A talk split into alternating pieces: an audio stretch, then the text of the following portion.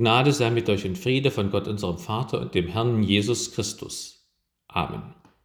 Liebe Gemeinde, Aschermittwoch ist ein Tag der Reue und Buße. Wir sollen und dürfen unsere Sünden bereuen, weil wir erschrocken sind und traurig, dass wir Gottes Gebote wiederholt missachtet haben. Davon berichtet auch der heutige Predigtext vom Tanz ums goldene Kalb. Was bisher geschah? Gott hatte den Iraker Abraham zum Juden Abraham gemacht und ihm versprochen, dass ihm das Land Israel schenken will, sowohl viele Nachkommen und viel Besitz.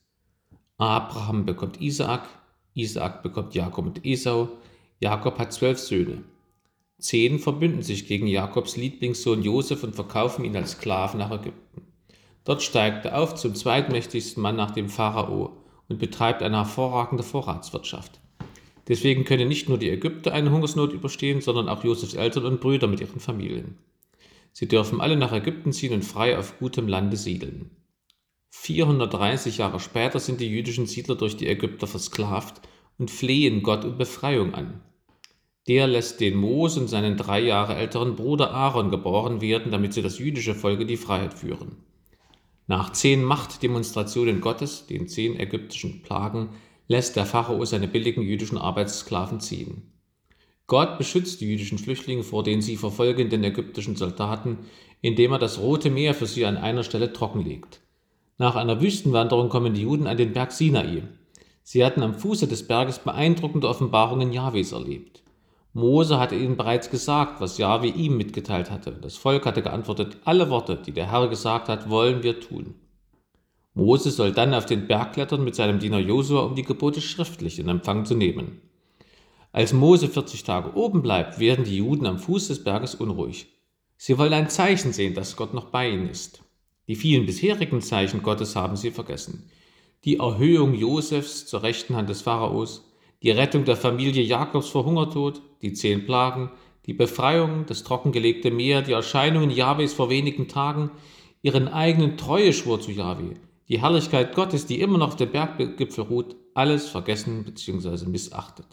Sie wollen jetzt ein Zeichen hier unten am Bergesfuß. Sie warten voller Ungeduld. Müßiggang ist aller Laster Anfang. Aus Ungeduld wird Kleinglaube, Ungeduld schürt den Kleinglauben und der Kleinglaube nährt Götzendienst. So bedrängen die Juden Moses Bruder Aaron, der zusammen mit Hur von Mose zu seinem Stellvertreter ernannt worden war. Sie wollen ein Zeichen der Gegenwart Gottes. Nun hören wir im Predigtext, dass am Fuße des Berges Sinai geschah. 2. Mose 32, Verse 1 bis 6 und 15 bis 20.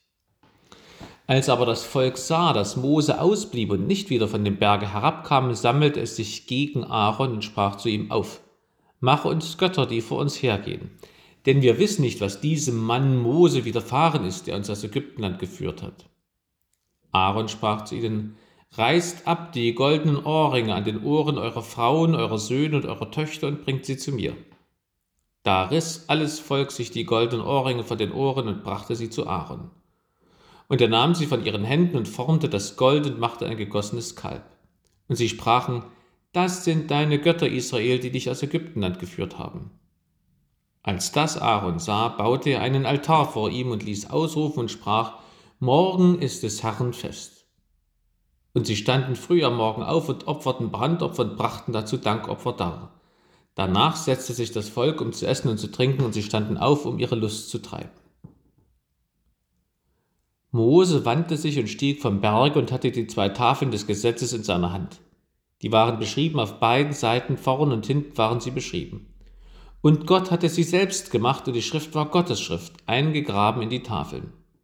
Als nun Josua das Geschrei des Volkes hörte, sprach er zu Mose, es ist ein Kriegsgeschrei im Lager. Er antwortete, es ist kein Geschrei wie bei einem Sieg und es ist kein Geschrei wie bei einer Niederlage. Ich höre Geschrei wie beim Tanz. Als Mose aber nahe zum Lager kam und das Kalb und das Tanzen sah, entbrannte sein Zorn, und er warf die Tafeln aus der Hand und zerbrach sie unten am Berge, und nahm das Kalb, das sie gemacht hatten, und verbrannte es im Feuer und zermalmte es zu Pulver und streute es aufs Wasser und gab es den Israeliten zu trinken. Der Herr segne an uns sein Wort. Amen. Bevor ich auf einige Aussagen des Bibeltextes näher eingehe, lege ich die Verse einzeln aus. Vers 1 Aaron ist der drei Jahre ältere Bruder des Mose und sein Regierungssprecher bei den Treffen mit dem Pharao. Außerdem ist er der Stammvater aller Priester. Das Volk sammelte sich gegen Aaron. Es ist fast ein Aufstand, jedenfalls erteilen sie ihm einen Befehl. Die Mehrzahl Götter steht hier, weil das Verb danach auch in der Mehrzahl steht. Allerdings steht auch sonst im Alten Testament, wo wir die Übersetzung Gott lesen, meistens die Mehrzahl, nämlich Götter. Dieser Mann Mose drückt den großen Abstand des Volkes zu Mose aus. Es ist unklar, wer mit Volk gemeint ist. Möglicherweise erhalten wir einen Hinweis darauf in Vers 2. Vers 2.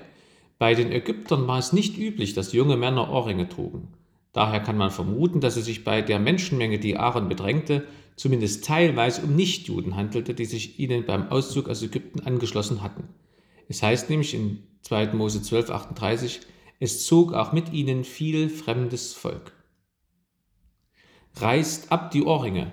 Es kann sein, dass Aaron mit dieser Aufforderung Zeit schinden wollte, bis Mose wiederkäme, oder dass er hoffte, die Leute würden sich nicht von ihrem Gold trennen.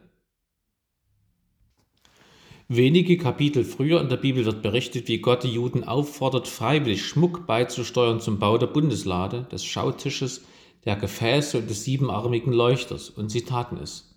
Nun spenden sie gern für ihr Götzenbild. Vers 3 Weit gefehlt hat Aaron mit seiner Vermutung, für den Aberglauben haben die Leute viel Geld übrig. 4. Das Wort Kalb heißt eigentlich Jungstier, drei Jahre alt. Das weist sehr direkt hin auf den Apis-Stier der Ägypter. Der war ein Fruchtbarkeitsgott. Und er war auch das Wappentier von drei Regionen, in denen die Israeliten gelebt hatten. Das Bild muss nicht lebensgroß gewesen sein und auch nicht massiv Gold. Es kann auch ein vergoldetes Holzmodell gewesen sein. Die Juden selbst, nicht Aaron, proklamieren, dass dieses Bildnis ihre Götter seien, die sie aus Ägypten befreit haben. 5. Aaron bleibt der Reagierende und baut nun ein Fundament für das Bildnis und ruft zu einem Fest für Jahwe auf morgen. Wieder etwas Zeit gewonnen. Außerdem kündigt er damit die Erfüllung dessen an, was Mose einst dem Pharao als Grund gesagt hatte, warum er die Israeliten ziehen lassen sollte. Zitat: Danach gingen Mose und Aaron hin und sprachen zum Pharao: So spricht der Herr, der Gott Israels: Lass mein Volk ziehen, dass es mir ein Fest halte in der Wüste. 6. Ihre Lust zu treiben heißt eigentlich lachen. Es ist dasselbe Wort, was Sarahs Lachen beschreibt, als sie erfährt, dass einen Sohn gebären wird. Und in dem Namen Isaak steckt ebenfalls dieses Wort Lachen drin. Manche Ausleger haben vermutet, dass Orgien gefeiert wurden. 15 und 16 Die beiden Tafeln hatte Gott selber geschrieben. Es wäre beeindruckend, wenn wir sie jetzt noch hätten. 20 Das Götzenbild wird pulverisiert. Die Juden müssen das Pulver sogar trinken als Zeichen ihrer Buße und zur Bekräftigung der Vernichtung des Götzenbildes. Und sie sollen daran merken, dass das goldene Kalb keine Macht hat, also kein Gott ist. Das erinnert an eine spätere Methode, um die Unschuld einer Frau bei dem Verdacht des Ehebruchs zu erweisen. Zitat Der Priester soll sie heranführen und vor den Herrn stellen und heiliges Wasser nehmen in ein irdenes Gefäß und Staub vom Boden der Stiftshütte ins Wasser tun. Und wenn sie das Wasser getrunken hat und unrein ist und sich an ihrem Mann versündigt hat, so wird das fluchbringende Wasser in sie gehen und ihr zum Verderben werden, dass ihr der Bauch schwellen und die Hüfte schwinden wird, und es wird die Frau zum Fluch werden unter ihrem Volk. Hat sich aber eine solche Frau nicht unrein gemacht, sondern ist sie rein, so wird es ihr nicht schaden und sie kann schwanger werden. Später zermalmte zum Beispiel der jüdische König Josia ein Götzenbild der Aschera auf ähnliche Weise wie hier Mose. Liebe Gemeinde, später bereuen die Juden ihre Sünde mit dem goldenen Kalb. Gott vergibt ihnen und gibt ihnen doch noch die zehn Gebote. Man könnte sagen, der Tanz ums goldene Kalb und dessen Zerstörung danach ist der Aschermittwoch der Juden gewesen. Danach, nach 40 Jahren der Buße in der Wüste, führte Gott sie doch noch nach Israel. So gehen wir von heute an, von Aschermittwoch an, durch 40 Tage Fastenzeit auf das Osterfest zu. Auch in einer anderen Hinsicht ist dies eine Vorschattung auf Jesus Christus. Mose hatte dem Volk Israel schon Gottes Gebote mitgeteilt. Danach war er weggegangen nach oben auf den Berg. Und die Israeliten unten am Berg bekommen binnen weniger Tage Glaubenszweifel, die sie schließlich zum Götzendienst führten. So hat Jesus Christus die Botschaft der ineinander verwobenen Liebe und Wahrheit den Menschen gebracht und ist nach seiner Auferstehung weggegangen nach oben in den Himmel. Anders als bei den Israeliten kam nur zehn Tage später der Heilige Geist als Tröster und Durchhaltehelfer in die Jünger. Und dennoch gibt es bis heute dasselbe Gefühl des ungeduldigen Wartens auf die Wiederkunft Jesu Christi. Und auch in der Kirche bei den Christen können und wurden und werden goldene Kälber hergestellt und angebetet. Am Aschermittwoch sollten wir uns fragen, wem wir folgen in unserem Leben, was unsere goldenen Kälber sind. Ich nenne wenige von vielen, vielen Beispielen. Wann habe ich Gottes Gebote beiseite gelegt und mir selber Gebote gemacht mit den Worten, für mich ist das aber anders? Wann habe ich gesagt, so eine kleine Lüge schadet doch niemandem? Wann habe ich gesagt, wenn ich den Betrag auf der Steuererklärung nicht angebe, dann ist das in Ordnung, das merkt doch keiner und habe damit gestohlen und gelogen? Wie oft habe ich andere Menschen begehrt oder Dinge, die mir nicht gehören und damit schon gesündigt? Wann habe ich gedacht, Sonntags ist zwar Gottesdienst, aber man muss doch nicht immer gehen ich schlafe lieber einmal aus? Wie oft bin ich der breiten Masse gefolgt statt Gott nach dem Motto, die anderen gehen ja auch nicht in den Gottesdienst? Heißt mein goldenes Kalb vielleicht Unwissen, dass ich gar nicht weiß, was in der Bibel dazu steht? Ist mein goldenes Kalb mein Stolz, dass ich gar nicht machen will, was Gott von mir fordert? Oder ist mein goldenes Kalb vielleicht meine Bequemlichkeit, dass ich gar nicht wissen will, was in der Bibel steht? Mache ich mich selbst zum Maßstab der Bibelauslegung? Ist für mich das gut oder böse, was mir selbst am besten passt? Drehe ich mich um mich selbst? Ist der Tanz ums goldene Kalb mein Ego-Trip, dass ich mich also zu meinem eigenen goldenen Kalb gemacht habe? Es gibt unzählige weitere Fragen. Nun kann jeder für sich in der Stille seinen goldenen Kälbern ihr nachspüren, sie enttarnen und zerstören. Liebe Gemeinde, wir finden in unserem Predigtext noch eine weitere Vorschattung. Aaron wurde von Jahwe zum Stammvater aller Priester auserwählt.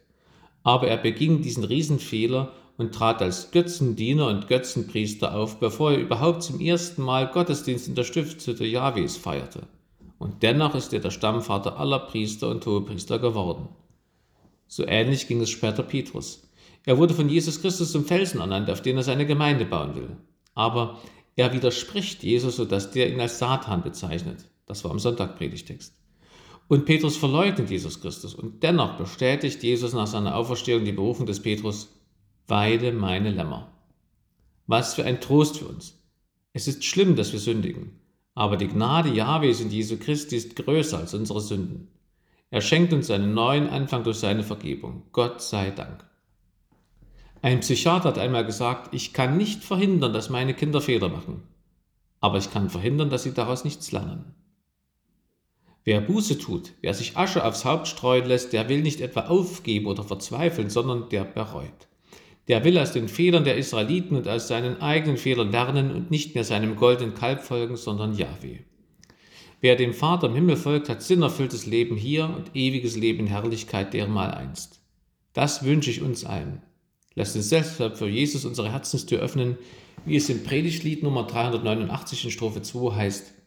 Dir öffne ich, Jesu, meine Tür, ach komm und wohne du bei mir. Treib all Unreinigkeit hinaus aus deinem Tempel, deinem Haus. Amen. Und der Friede Gottes, der höher ist als alle Vernunft, der bewahre eure Herzen und Sinne in Christo Jesu. Amen.